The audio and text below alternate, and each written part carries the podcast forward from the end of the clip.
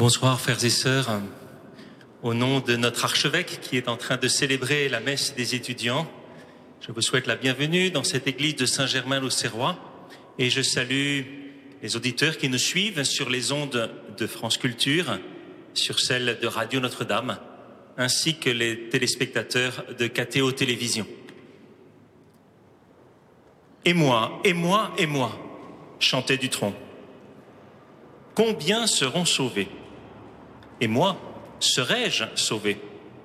Vais-je faire partie du peuple immense de l'Apocalypse, de toute race, langue, peuple et nation?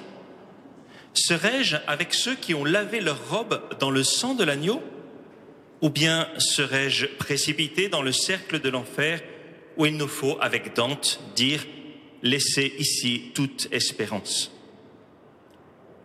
Serais-je un être anonyme emporté par la foule qui nous traîne et nous entraîne, parqué pour les enfers et que la mort mène paître, comme dit le psaume Ou serais-je compté parmi les saints?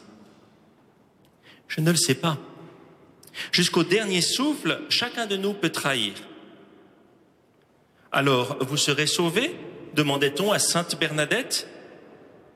La Sainte Vierge vous a promis de vous rendre heureuse au ciel. Et elle répondait, seulement si je persévère. Avec le Tédéum, il nous reste à dire, dans la confiance des enfants de Dieu, En toi, Seigneur, j'ai espéré, que je ne sois pas à jamais confondu. Dieu seul juge, et s'il est redoutable de tomber aux mains du Dieu vivant, comme dit l'Épître aux Hébreux, il vaut mieux être jugé par lui que par les hommes. Écoutons la dernière conférence de carême du chanoine Guillaume de Mentière.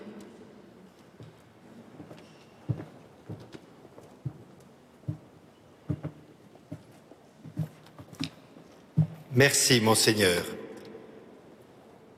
Comme il est impressionnant, le silence de Jésus dans la Passion selon Saint Marc. Pas un mot pour sa défense. Si ce n'est devant Pilate, cet énigmatique, c'est toi qui le dis. On attendrait, si ce n'est une réponse cinglante à ses accusateurs, à tout le moins une parole de justification, une réplique inspirée, mais rien. Le mutisme le plus complet, déroutant. Frères et sœurs, qui pourrait prétendre être plus éloquent que le silence du Christ? Quel langage est plus approprié pour nous instruire Toi qui, par ta confirmation, es devenu prophète du Dieu vivant, apprends de ton Seigneur quelle parole est utile. Car Saint Jean Chrysostome nous en avertit, ce n'est pas lorsque tu diras Talitakum, ressuscitant les morts, que tu parleras la langue du Christ. Ce n'est pas lorsque tu diras Lazare, dehors, faisant se lever les cadavres, que tu auras l'éloquence du Christ. Ce n'est pas lorsque tu diras Ephata, rendant l'ouïe aux sourds, que ta voix sera celle du Christ. C'est un bien davantage quand tu répondras par des bénédictions aux injures dont on t'accablera, quand tu prieras pour ceux qui te persécutent, quand tu offriras tes joues, ta barbe et ton silence à ceux qui te bafouent, lorsque insulté, tu n'ouvriras pas la bouche, lorsque raillé, tu ne répondras rien, alors, oui, alors seulement, tu auras le langage du Christ. Au seuil de cette grande semaine sainte, l'étonnant mutisme du Christ devant ses juges paraît comme un écrin de silence pour mettre en relief l'effroyable cri vociféré sur la croix. Quelle puissance dans cette unique parole de la neuvième heure. Eloi, Eloi, lama sabachthani. Saint Marc le souligne, Jésus n'a pas prononcé ces mots. Il les a hurlés. Il n'a pas récité seulement ce verset de psaume. Il a assumé la détresse de tous les laissés pour compte et rassemblant ses dernières forces d'agonisants, il a clamé d'une voix tonitruante, Mon Dieu, mon Dieu, pourquoi m'as-tu abandonné? J'ai beau rugir, le salut reste loin de moi. Quelle réponse recevra un tel rugissement? La suite du psaume le laisse entendre, qui parle du rassasiement des pauvres et du rassemblement des égarés. Les pauvres mangeront et seront rassasiés. La terre tout entière se souviendra et reviendra vers le Seigneur. L'Eucharistie est le salut du monde entier, telle sera la vengeance de notre Dieu. L'amour invincible du Seigneur fera cela. Que le salut puisse concerner la terre entière que toute la multitude des créatures finissent par se tourner vers le Seigneur Voilà pourtant qui n'est pas acquis. C'est la question précisément que nous voulons poser en cette dernière conférence. En fin de compte, qui sera sauvé? La question n'est pas nouvelle. Souvenons-nous des disciples dans l'Évangile. Qui peut être sauvé? Demandait-il avec angoisse devant les exigences effrayantes du maître. De nos jours, il semble que les taux se soient un peu desserrés. On rencontre rarement des chrétiens qui habitent l'angoisse de leur salut. Il y a peut-être au contraire à redouter chez nos contemporains une certaine nonchalance du salut. Il est évident que tout le monde sera sauvé, pense-t-on aujourd'hui, puisque Dieu est bon. Michel Polnareff est à peu près le seul père de l'Église qui soit audible, et le refrain célèbre de sa chanson n'est plus une galéjade, mais bien le premier article d'un catéchisme ambiant. Si nos contemporains doutent de Dieu, de l'Évangile, des miracles, de la résurrection du Christ, la seule chose qui soit absolument indubitable aujourd'hui, c'est qu'on ira tous au paradis. Notons que la certitude ne porte pas sur le paradis. Article de foi, lui aussi, sujet à caution. La certitude porte sur le tous.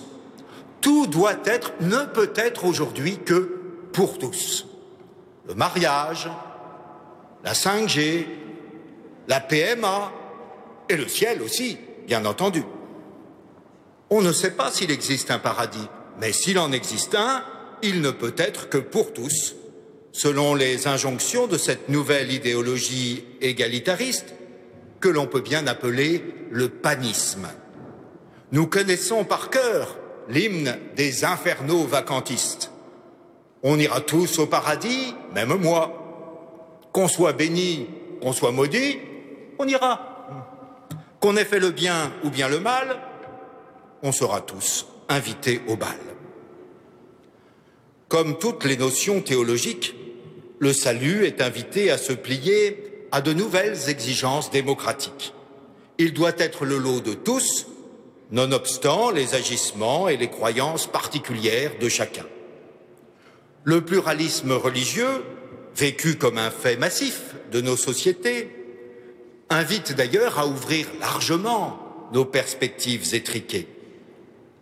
Les théologiens sont sommés de réinterpréter l'écriture et la tradition en comblant le fossé qui se creuse de plus en plus entre le salut de tous, considéré comme indubitable, et le petit nombre des chrétiens, constaté comme un fait.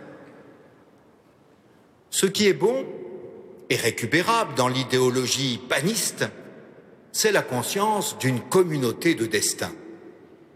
L'humanité ce n'est pas chacun pour soi dans un sauf qui peut affoler. Le pape François le rappelait dans son encyclique Fratelli Tutti, personne ne se sauve tout seul. Il est possible de se sauver qu'ensemble. Jusqu'où doit s'étendre cette solidarité? Ne concerne-t-elle que des êtres humains ou recouvre-t-elle aussi tout l'univers créé? En particulier, le monde animal et le monde angélique ont-ils part à ce salut commun? La belle fraternité des créatures a déjà été écornée, j'allais dire encornée, par le diable fourchu et ses démons. Le péché des anges est par nature irrémissible. Il ne fait aucun doute que le châtiment éternel soit réservé à Satan et à ses sbires. C'est le caractère irrévocable du choix des anges, et non une miséricorde, une déficience de la miséricorde divine, qui fait que le péché des démons est sans rémission possible. Il n'y a pas de repentir pour eux après la chute, comme il n'y a pas de repentir pour les hommes après la mort. Il est donc inutile d'espérer le salut de Satan ou de prier pour la conversion des démons. Leur damnation est tout aussi irrévocable que la félicité des anges bons est assurée. Mais, soyons francs, je connais peu de chrétiens que le salut des anges préoccupe outre mesure. En revanche, les enfants du catéchisme supporteraient difficilement aujourd'hui que leur petit chien ou leur hamster échappassent à la rédemption universelle. Combien de fois N'ai-je pas été sommé par de petits écoliers de prier pour le salut d'un chaton déficient ou pour le salut d'un vieux caniche mort entouré de l'affection de toute une famille Car par un paradoxe qui devrait quand même nous alerter, ce que de rigides prescriptions sanitaires empêchent pour les humains, L'idéologie animaliste le promeut pour les animaux. Beaucoup d'entre nous pourraient rêver aujourd'hui de mourir comme des chiens. Certes, l'Écriture ne nous renseigne guère sur le sort éternel des animaux. Elle laisse entrevoir la venue d'une création réconciliée, où le loup habitera avec l'agneau, la panthère se couchera avec le chevreau. Les bêtes sauvages, les chacals et même ces gourdes d'autruche honoreront le Seigneur. D'ailleurs, dans l'épisode du déluge, du déluge, l'arche du salut ne recueille pas seulement les huit membres de la famille de Noé, mais aussi des représentants de toutes les races d'animaux, purs et impurs. Dans l'arche, vraie figure du paradis, coexistèrent effectivement le loup et l'agneau. On ne sait rien d'ailleurs de la cohabitation de cette immense ménagerie pendant quarante jours. Origène se livre à des calculs déroutants sur la quantité de nourriture nécessaire pour alimenter toutes ces bestioles et sur la place réservée à leur déjection. Loin de ces considérations scatologiques, la Bible nous montre l'arc-en-ciel post-diluvien comme le signe de l'alliance que Dieu conclut expressément avec les hommes et avec tous les êtres animés, oiseaux, bestiaux, tous les animaux de la terre. Le psalmiste le chante émerveillé. Tu sauves, Seigneur, l'homme et les bêtes. Qu'il est précieux ton amour, ô mon Dieu. Nous ne pouvons guère en dire davantage. La perspective d'une création nouvelle laisse entrevoir une rédemption qui s'étende au-delà du monde spirituel, vers le monde matériel. N'est-ce pas justice? Toute la création a subi les conséquences du péché des anges et du péché des hommes. N'est-il pas dans l'ordre qu'elle bénéficie également du salut? Selon l'expression de Saint Paul, c'est toute la création qui gémit en travail d'enfantement. Dans l'immense œuvre du salut, l'homme joue bien évidemment un rôle charnière, car il est un être à la fois spirituel et matériel. Contrairement aux êtres purement spirituels, il n'est pas encore définitivement fixé dans son état. Sa déchéance n'est pas irrémédiable comme l'est celle des démons. Mais à l'inverse du monde purement matériel, il a un rôle à jouer dans sa perte ou dans son salut. La question se précise alors, y aura-t-il des hommes qui seront damnés? Il n'y a pas un seul être humain pour le salut duquel Jésus ne soit mort. Et cependant, il n'est pas garanti que tous parviendront effectivement au salut. Cela ne provient pas d'une insuffisance dans la valeur du prix versé, mais cela vient par la faute de ceux qui demeurent infidèles. Car la coupe du salut des hommes avait en quoi, avait de quoi être utile à tous, mais qui n'y boit pas n'est pas guéri. À vrai dire, nos contemporains ne se posent même plus la question de la nation, persuadés qu'ils sont que le riant Concile Vatican II a heureusement mis fin à ces dogmes d'épouvante. Comme l'a souligné l'historien américain Arthur Mann, l'évaporation de l'enfer dans l'imaginaire catholique est l'événement à la fois le plus négligé et le plus déterminant de l'après-concile. Il faut vraiment se livrer à de pénibles contorsions exégétiques pour expliquer comme purement symbolique et ne correspondant à rien dans la réalité les passages si nombreux et si expressifs dans lesquels l'Écriture parle du châtiment des réprouvés. Si l'on reproche quelquefois au dogme catholique un fondement peu clair dans les Écritures, le châtiment éternel des damnés bénéficie, quant à lui, impossible de le nier, d'une base scripturaire extrêmement solide.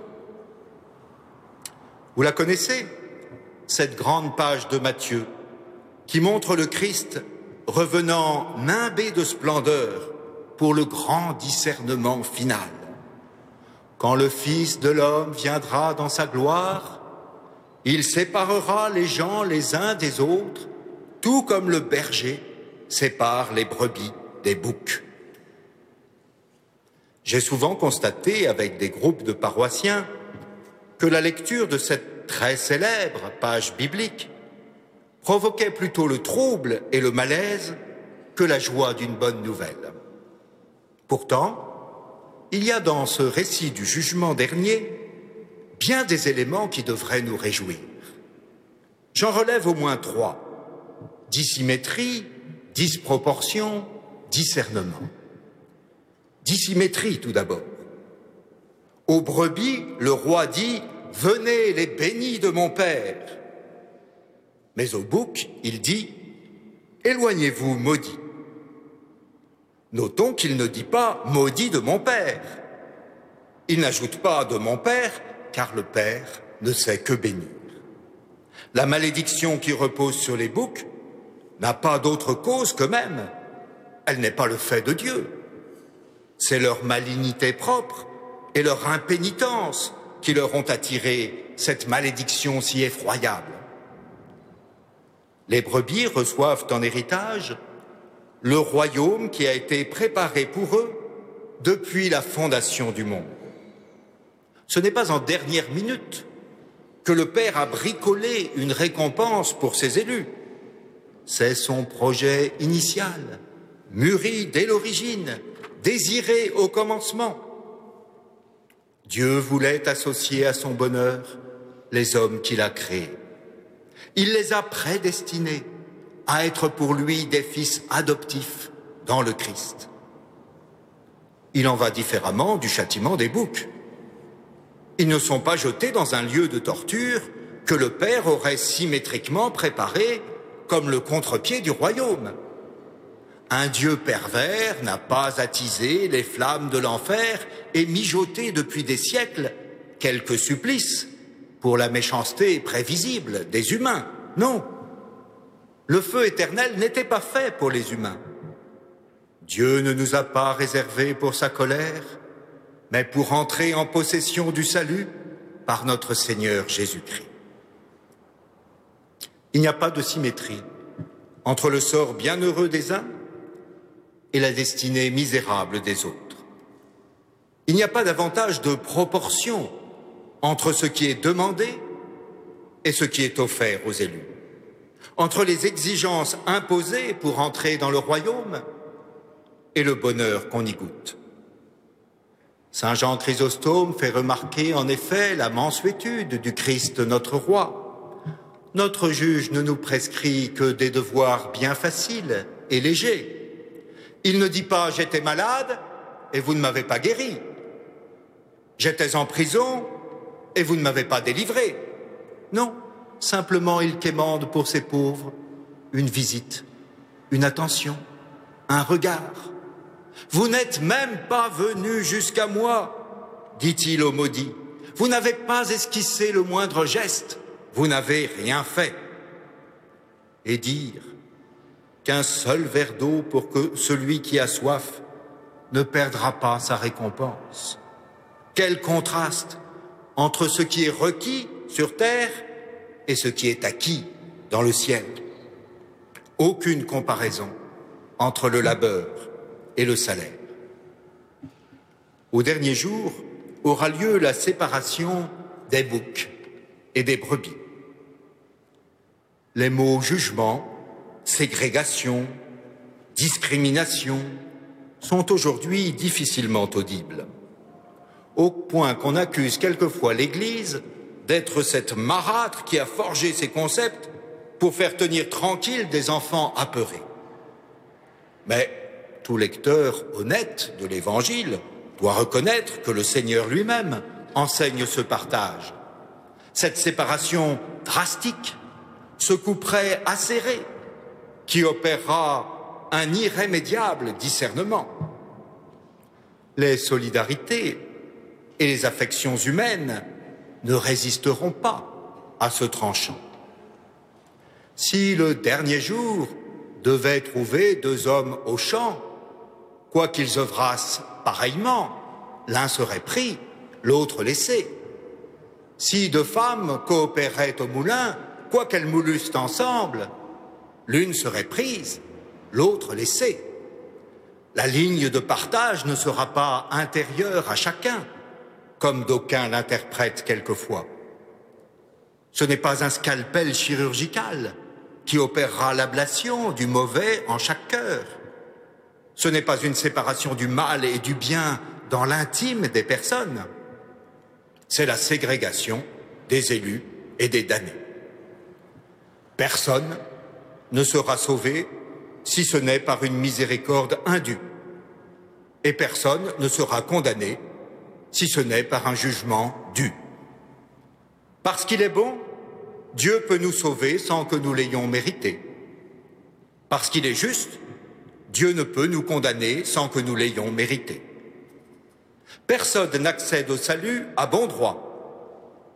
Personne ne va en enfer si ce n'est à bon droit. Dieu seul est juge. Si l'Église se prononce quelquefois sur le sort bienheureux de tel ou tel de ses enfants.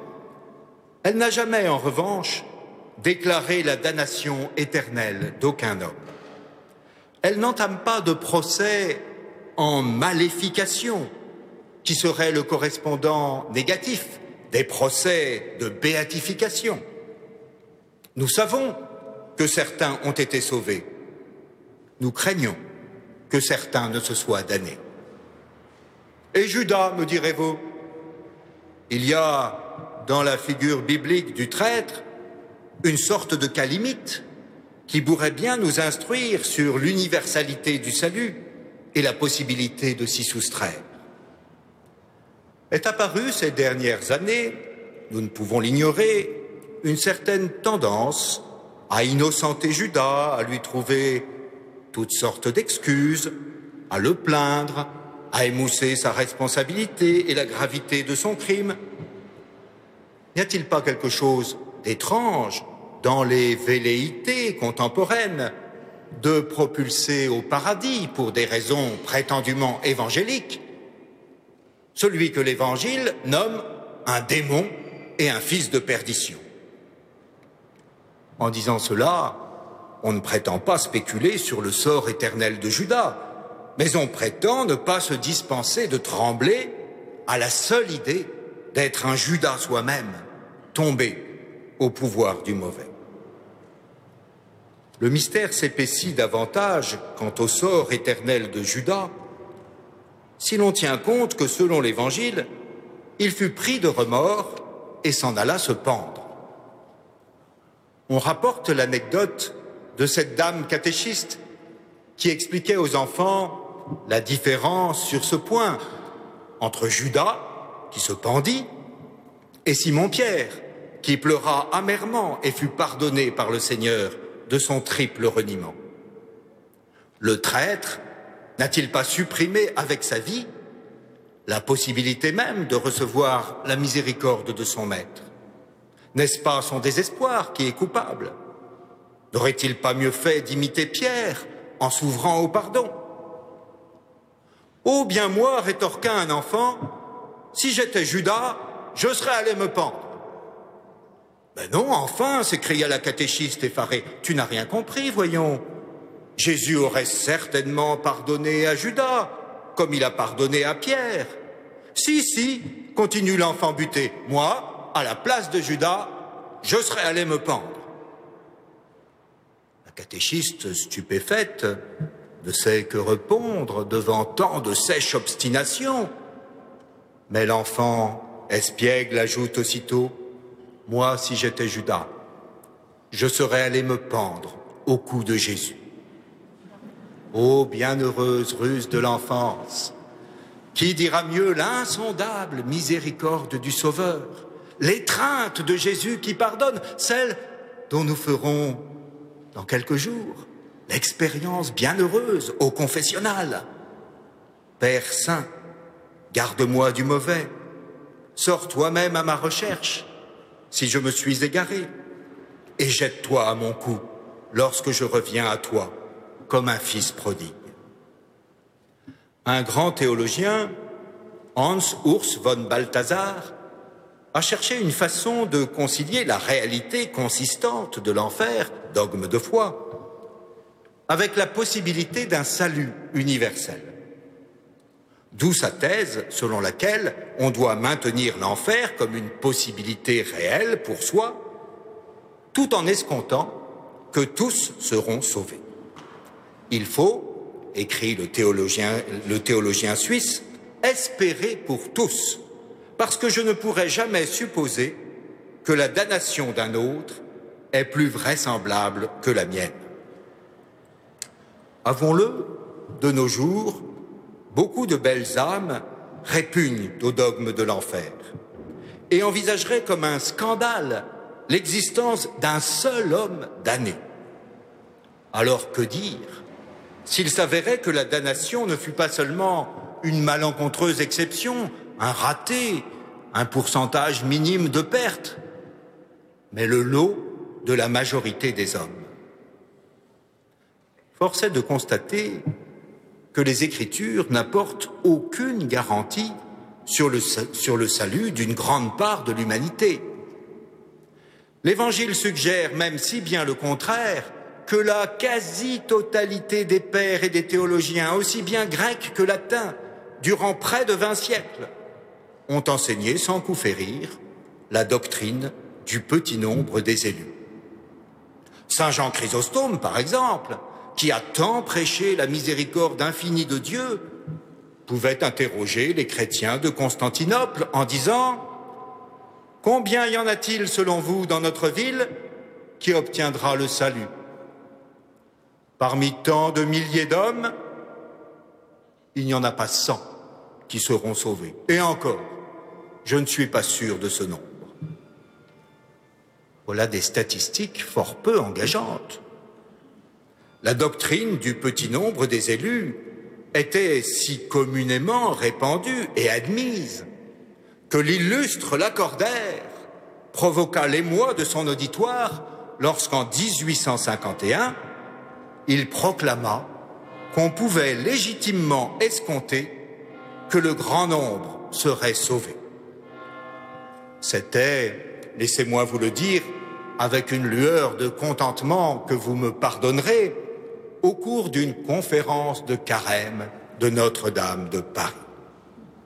Dieu n'aurait-il donné son sang, disait l'illustre orateur, que pour glaner le long des siècles quelques âmes éparses laissant le reste, troupeau perdu dans l'iniquité, s'en aller par phalanges pressées, grossir l'abîme qu'habitent les pleurs et les grincements de dents, un feu qui ne s'éteindra jamais et le ver qui ronge toujours. Stupeur. Il n'était donc pas acquis que les humains, en leur majorité, dussent être damnés. Aujourd'hui, j'en suis sûr, l'indigne successeur de l'accordaire provoque une seconde vague d'incompréhension semblablement indignée et presque diamétralement contraire s'il s'enhardit à enseigner qu'il n'est quand même pas certain qu'absolument tous les hommes soient sauvés. Il y a beaucoup d'appelés et peu d'élus, dit notre Seigneur. Une parole si manifeste fait-elle du petit nombre des élus un dogme de foi? Si les siècles précédents ont pu le croire, le nôtre les récuse. Et il faut concéder que la question est libre et non tranchée par l'Église. Si le royaume des cieux se compare à un champ cultivé, où croissent ensemble le bon grain et l'ivraie, ne faut-il pas admettre que l'ivraie n'est qu'une exception et ne saurait devenir la règle, sans remettre en cause l'habileté du cultivateur qui est Dieu lui-même? Assurément, l'Écriture ne donne pas le pourcentage et encore moins la liste des élus. Le voyant de l'Apocalypse parle d'une foule de bienheureux que nul ne peut dénombrer. Non seulement parce qu'en fait, elle est quantitativement très importante, mais aussi parce qu'en droit, nous n'avons pas à spéculer sur des chiffres. Pourtant, il faut bien le constater, on trouve aussi dans les évangiles des propos fort peu engageants sur la difficulté d'accès au salut et le petit nombre de ceux qui y parviennent. Lorsqu'on demande au Christ, Seigneur, est-ce le petit nombre qui sera sauvé?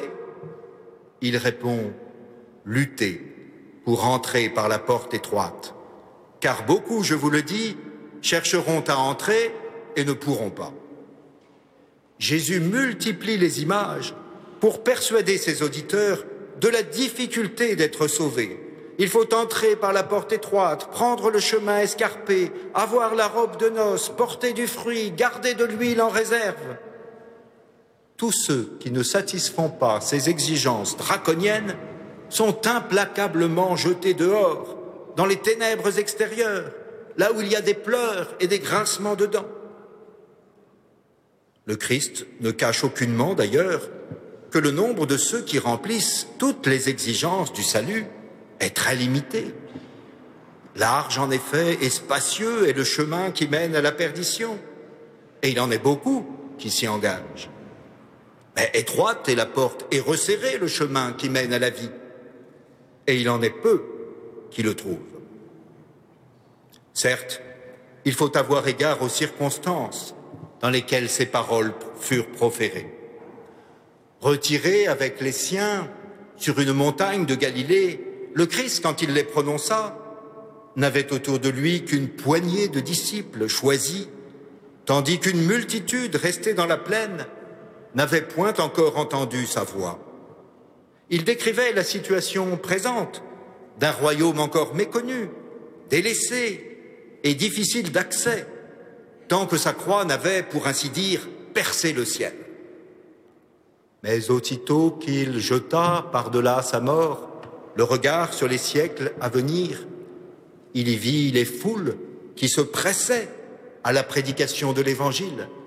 Il y contempla un peuple immense ramassé sous la bannière de la croix, et il s'écria, Quand j'aurais été élevé de terre, j'attirerai tout à moi. Qui oserait mésestimer la force de cette attraction? Quel obstacle lui opposer? Sinon l'obstination forcenée de notre liberté pervertie. Bien téméraire celui qui croit gagner le ciel par sa perfection morale ou l'élévation de ses vertus, mais bien impie celui qui ignore la puissance de la grâce. Après la rencontre du jeune homme riche, le Seigneur déclare à ses disciples, Mes enfants, comme il est difficile d'entrer dans le royaume de Dieu. Il est plus facile à un chameau de passer par le chat d'une aiguille qu'à un riche d'entrer dans le royaume de Dieu.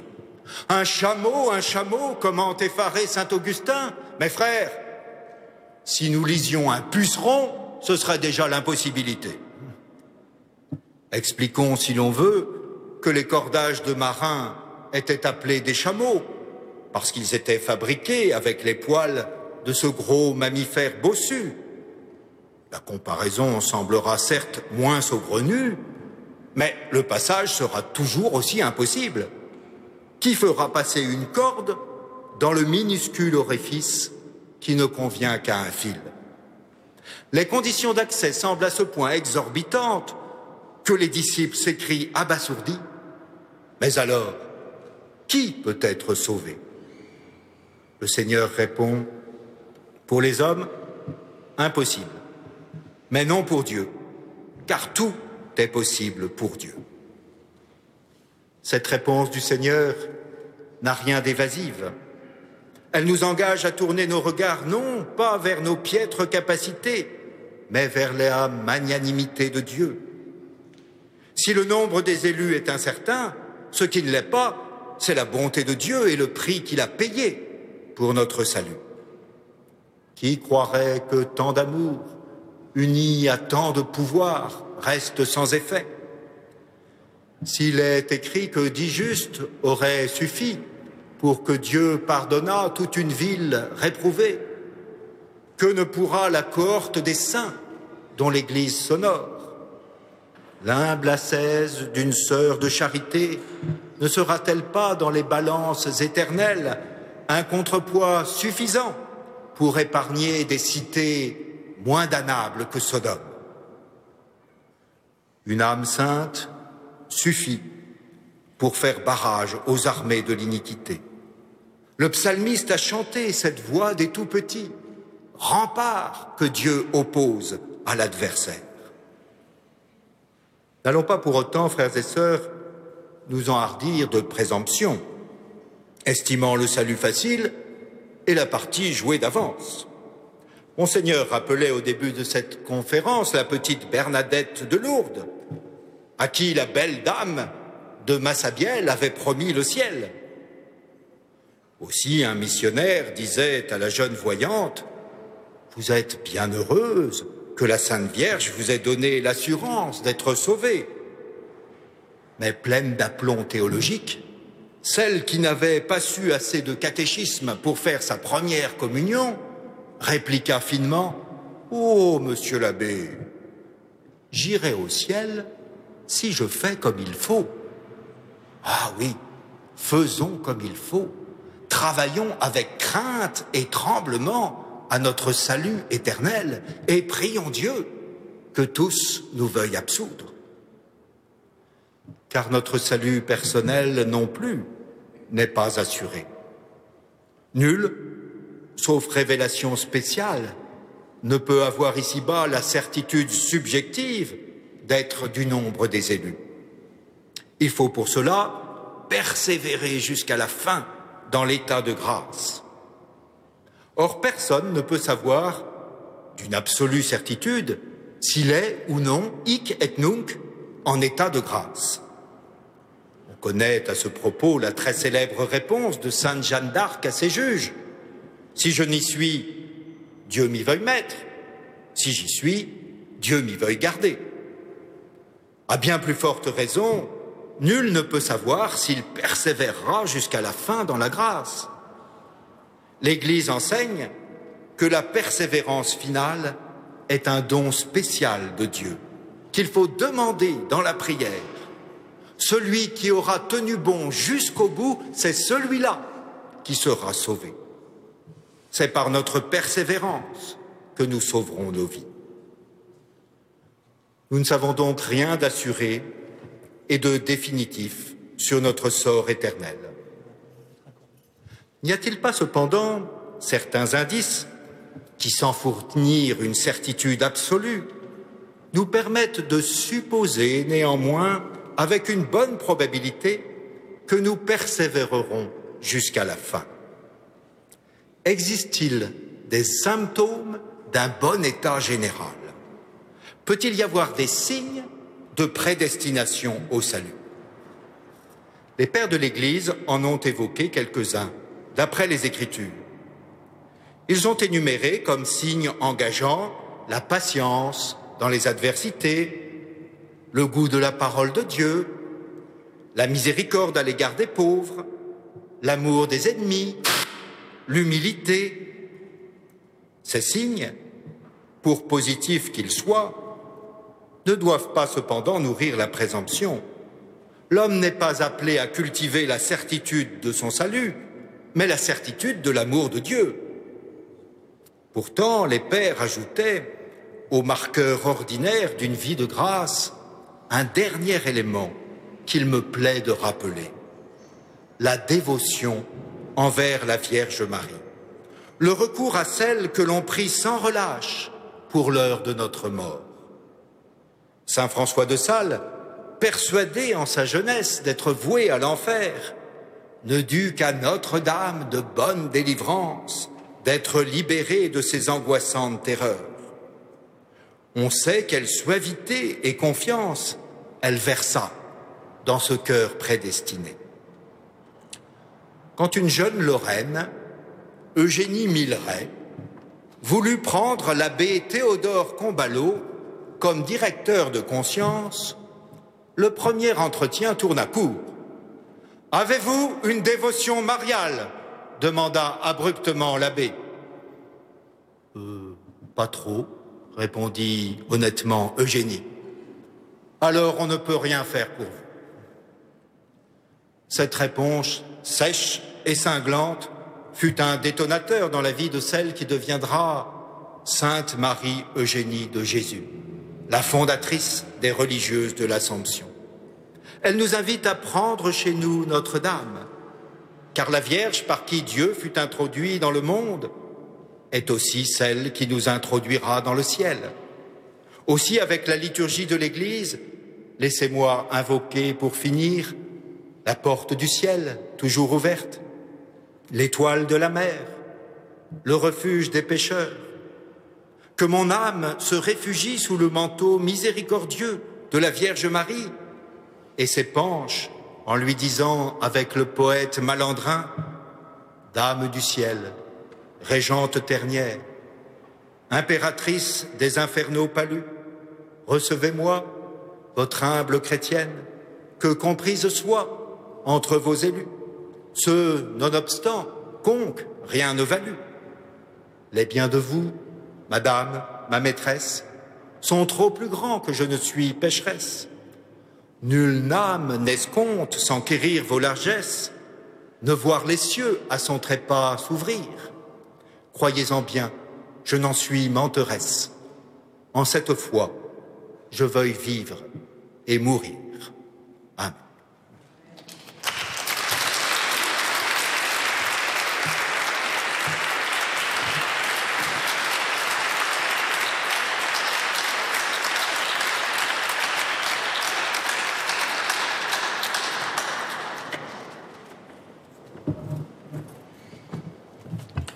Il y a maintenant un temps d'adoration, puis le chant des vêpres et nous terminerons à 18h15 pour vous permettre ensuite de retourner chez vous.